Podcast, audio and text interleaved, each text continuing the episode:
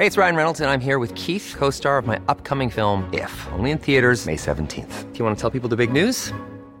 All right, I'll do it. Sign up now and you'll get unlimited for $15 a month in six months of Paramount Plus Essential Plan on us. Mintmobile.com slash switch. Upfront payment of $45 equivalent to $15 per month. Unlimited over 40 gigabytes per month. Face lower speeds. Videos at 480p. Active Mint customers by 531.24 get six months of Paramount Plus Essential Plan. Auto renews after six months. Offer ends May 31st, 2024. Separate Paramount Plus registration required. Terms and conditions apply if rated PG.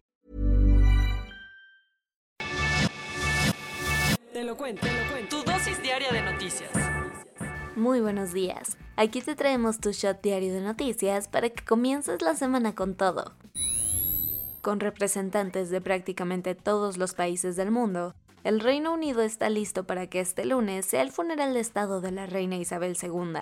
Desde el fallecimiento de Winston Churchill, el Reino Unido no tenía un funeral de Estado. Con todo ese peso histórico, hoy será el de la reina Isabel II en la capital inglesa, a donde ya llegaron líderes y jefes de Estado de todo el planeta, que han viajado para despedirse de la difunta monarca en una ceremonia en la abadía de Westminster. La organización de esta gran ceremonia implica esfuerzos logísticos importantes. Para que te des una idea, este es el mayor desafío de seguridad que ha tenido el Reino Unido desde la Segunda Guerra Mundial. Y es que con la familia real caminando al aire libre junto al ataúd y tanta personalidad en los alrededores, los riesgos son grandes. Y la lista de invitados es enorme. Y prácticamente van los jefes de Estado de todos los países del mundo, con sus marcadas excepciones como la de Vladimir Putin, Joe Biden arribó el domingo a Londres de la mano de la primera dama Jill Biden y visitaron el féretro de la monarca. Como ellos, han desfilado por la capilla ardiente líderes como Jacinda Ardern, Emmanuel Macron, Olaf Scholz y muchos muchos más.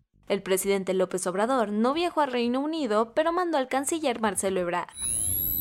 El presidente de El Salvador, Nayib Bukele, anunció que buscará reelegirse en las próximas elecciones. Nayib Bukele anunció durante las festividades por el Día de la Independencia de El Salvador que buscará la reelección en los comicios del 2024, pese a que el artículo 152 de la Constitución indica que los mandatarios que lleven cinco años en el poder no podrán renovarse para el periodo inmediato. Pero no creas que esto se le ocurrió de la nada, porque la idea se remonta un año atrás, cuando los magistrados de la Sala de lo Constitucional de la Corte Suprema de Justicia, instaurada por el mismo Naib, barrieron con este fragmento de la Carta Magna, aplanando el terreno para su reelección. Ahora, mientras en casa, goza de una popularidad envidiable. La comunidad internacional ha condenado su decisión.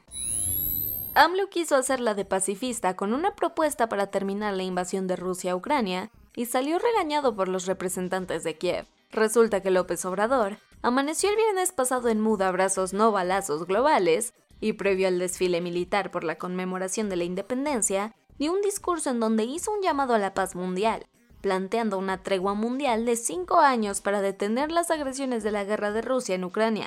Esto dejando las cosas tal y como están, con todo y las ocupaciones rusas en territorio ucraniano. Por supuesto que el mensajito no sonó muy pacífico en los oídos de Kiev, que en respuesta aplicó un calladito te ves más bonito diplomático, y es que Mikhailo Podolaik, el asesor de la oficina del presidente de Ucrania Volodymyr Zelensky, tachó la propuesta de ser un plan ruso, agregando que da tiempo al Kremlin para fortalecer sus posiciones. Además dijo que el mandatario mexicano usó la guerra para sus relaciones públicas. Vámonos a los cuentos cortos. Una de las previas más interesantes de las elecciones del 2024 es sin duda la elección de la dirigencia en Morena de cara a este importante año electoral. Al respecto, el Congreso Nacional del partido ya tomó la decisión de mantener en el puesto a Mario Delgado en compañía de su secretaria general Citlali Hernández. Ambos tendrán en sus manos la posibilidad de trazar la ruta para elegir a la o el afortunado que será el rostro morenista en la batalla presidencial. Cuando asesinaron al periodista Javier Valdés en 2017, un nombre salió a relucir en las investigaciones. Damaso López Serrano, alias el Mini A él se le acusó de ser el autor intelectual del crimen, pero al mismo tiempo fue sentenciado a 72 meses de prisión por delitos de conspiración por distribución de drogas en Estados Unidos. Ahora un tribunal de California lo liberó tras considerar que su cooperación fue extraordinaria y es que según el juez Dana Sabrow, se portó muy bien en sus días de prisión y proporcionó información valiosa sobre el cártel de Sinaloa. Al enterarse de esto, el gobierno mexicano pidió su extradición.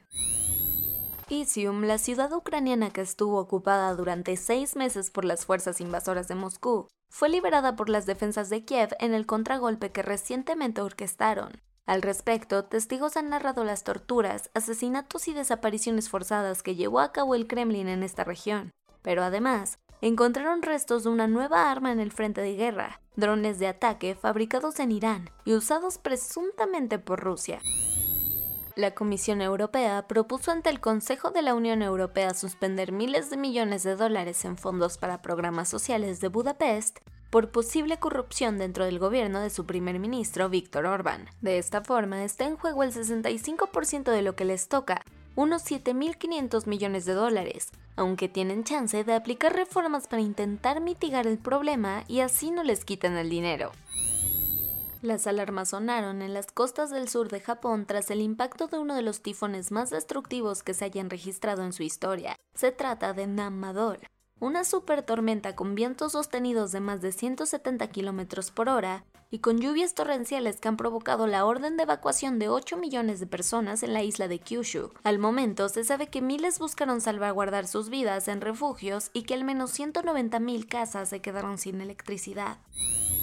Y no muy lejos de ahí, otra catástrofe natural se abrió paso. Hablamos de un terremoto de magnitud 6.9 que golpeó Taiwán este sábado por la noche, causando destrozos importantes en varias zonas de la isla. Hasta ayer, las autoridades taiwanesas reportaron la muerte de una persona, luego de que el edificio de tres pisos donde se encontraba colapsó, además de que en esa misma escena de terror, aún hay cuatro personas bajo los escombros. Y eso fue todo por el día de hoy. Yo soy Ceci Centella y nos escuchamos mañana para tu dosis diaria de noticias. Bye. Hola, buenos días, mi pana. Buenos días, bienvenido a Sherwin Williams. ¡Ey! ¿Qué onda, compadre? ¿Qué onda? Ya tengo lista la pintura que ordenaste en el ProPlus app. Con más de 6.000 representantes en nuestras tiendas listos para atenderte en tu idioma y beneficios para contratistas que encontrarás en aliadopro.com. En Sherwin Williams somos el aliado del PRO.